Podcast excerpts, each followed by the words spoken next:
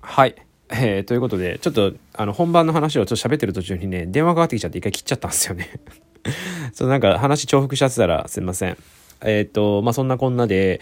えー、リハーサルが終わって行こうとしたら道路規制でホールに全然たどり着けないやばいぞってなったんですけどまあなんとかたどり着けまたわけですよすごい駅の方に向かって迂回して行ってでそうそうそうリハーサルの時に今回40分の出演時間に対して8曲用意してたんですね。まあ、ただその40分のうち冒頭は、冒頭何分間かはセッティングだったり音出しのテストで使う時間があるんで、結構詰め詰めの8曲だったんですけど、まあその、今回事前のリハーサルも、その現地でのね、あの、音出しのリハーサルもないから、最悪セッティングに時間かかったことを考えて、1曲削るパターンも考えておこうというのをね、あのメンバーからも提案を受けたんで、そろそろ削るパターンっていうのを考えてましたと。で、現地に到着して、で、一回俺は外に、えっ、ー、と、ご飯を買いに、どうしてもお腹空いてたからさ、ハンバーガー1個だけだったら、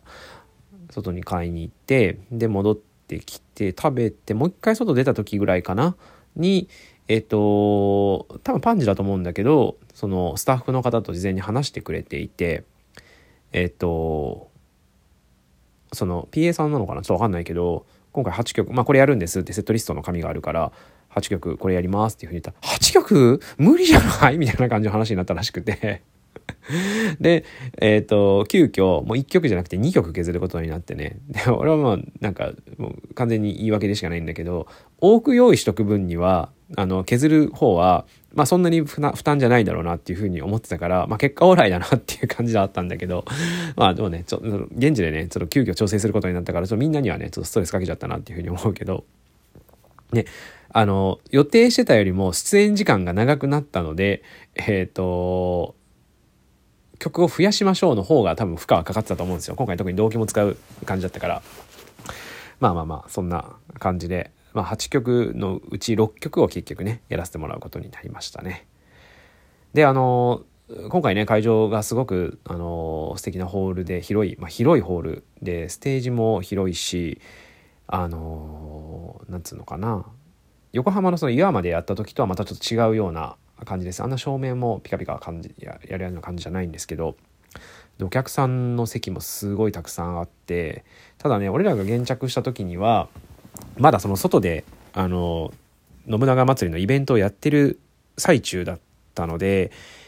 まあ、みんなそこを見に行くわけだからホールの中でねあの鑑賞されるお客さんってあんまりいらっしゃらなくてあ結構なんていうな空き席が多いというかあまりお客さんいらっしゃらないのかなっていうふうに思ってたんだけど、まあ、俺外に一回出た時にその誘導の方に「これ何時までこのイベントやってんですかね?」って話をして、まあ、明らかにあのそこの場にいる人たちはさもっと見たいよの人たちが多いんだろうけれども 俺俺に俺,、まあ、俺だけじゃないな俺らについてはさっさと終わってくんねえかなっていうね さっさと終わってこっちにお客さん流れてこないかなっていうようなね、まあ立場ではあったんですけど、まあでもなんか1時間ぐらいで終わるよみたいな感じのことを言ってたから、あ、じゃあもうちょっとお客さん流れてきたらいいなっていうのはね、期待もありつつ、であともう俺俺自身は最後の悪あがきで、あの、えー、メイクとかも全部終わって、で、もういつでも出演できますの状態になった状態で、一回外にね、あの、まあ、タバコ吸いに行っただけなんですけど、外に行って、で、その会場の周り、がその信長祭りのイベントで、まあ、立ち見でみんな見ている人たちが駅に向かって向かっていく動線になってるわけですよ。そこ必ず人が、まあ、それこそホールの前って人が滞留しやすいような場所になってるから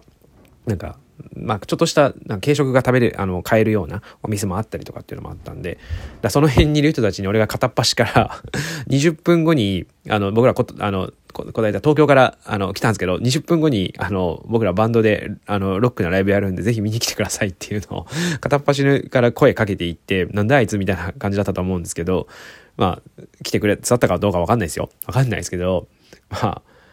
奇跡的にね来てくださっていてしかもまあ流れ着いてこのポッドキャストとか聞いてくれてたら嬉しいなと思って今喋ってます。はい。まあということでまあなんとかね。まあだから僕らが出演するときには、まあ俺が声かけたからじゃないと思うんですけど、そのやっぱりそのイベント帰りの人たちが、まあついでになんか見ていこうかっていうので、まあ無料で見れるライブでもあったから、まあ見に来てる方もいらっしゃったんじゃないかな。あの、最初に現着して、あの、客席を見た時よりは、お客さんはもうちょっと入っていらっしゃる感じでしたね。はい。で、まあ、ステージはすごく広いんですけど、まあ、これは分かってたんですけどね、あの、返しのスピーカーっていうのかな、ステージ上で聞こえてくるスピーカーっていうのが、まあ、2発しかなくて、で、かつ今回、あの、アンプが、まあ、僕らについてはない状態、要は生のドラムセットだけがあって、あとは、えっと、それぞれのプレイヤーの足元から、まあ、LINE で、あのスピスピーカーとか PA につないででスピーカーで混ぜた音が出てくるっていう状態だったんであの音の環境はねやっぱりねプレイやりやりづらい環境ではあったかもしれないですね。あのボーカルも多分歌い、まあ、音が取りづらい環境っていうのかな。まあリズムだけはねやっぱりドラムの音がちゃんと聞こえてくるからリズムは取れると思うんだけどそう歌いづらいで演奏もちょっとしづらい。他の音がま聞こえない。自分の音が聞こえにくいっていう環境だったんじゃないかなと思ったからまあやれる限りのねあのパッと音を出してみんなで出して、まあ、申請をちょっと落とせば他の音がちゃんと出てくるボーカルの音がもうちょっと抜けてくるかなとかっていうのはねその場でちょっとできる限りのことはやったんですけどでそのそうステージ上のスピーカーもそんなに大きいスピーカーじゃないっていうのとあとちょっと前に出たらあの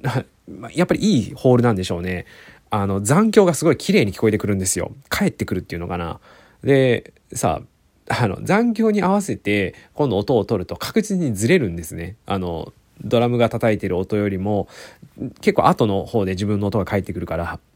なので、あ、これ前に出過ぎて自分の音を取りに行ったらやばいなっていうのは、ちょっと意識して弾くようにしました まあけどね、けどね、まあ結局はもう、えっ、ー、と、そ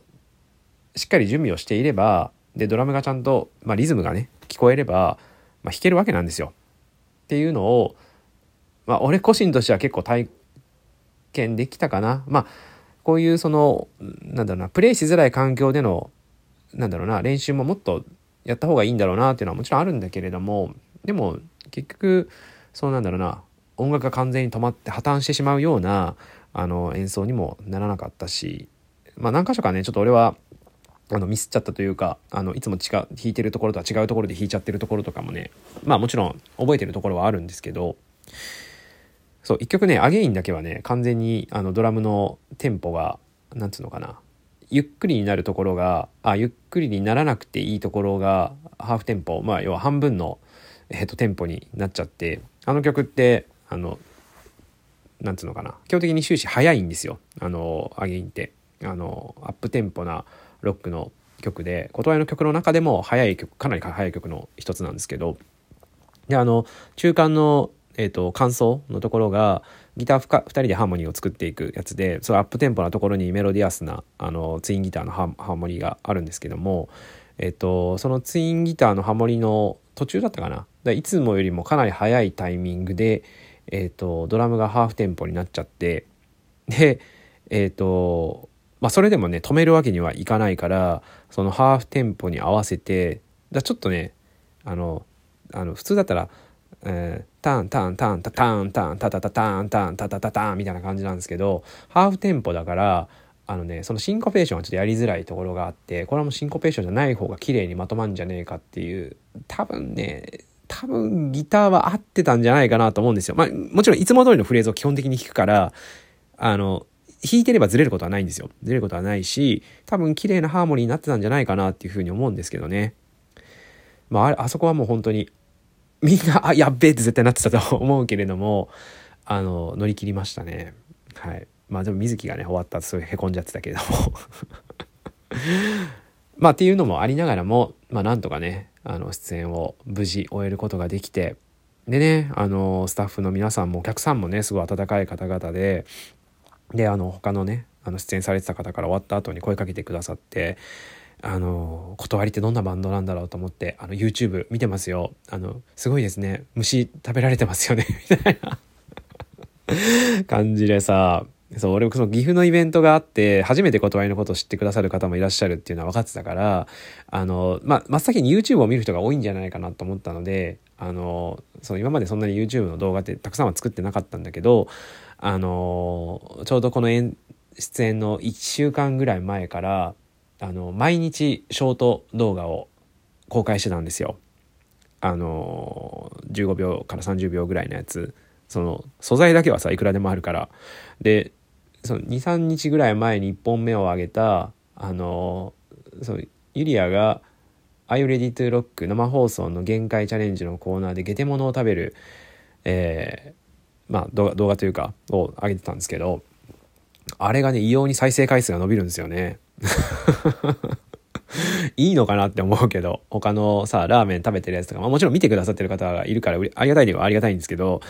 とかさあのボーカルのショートスポットだったりとかあとライブ映像とか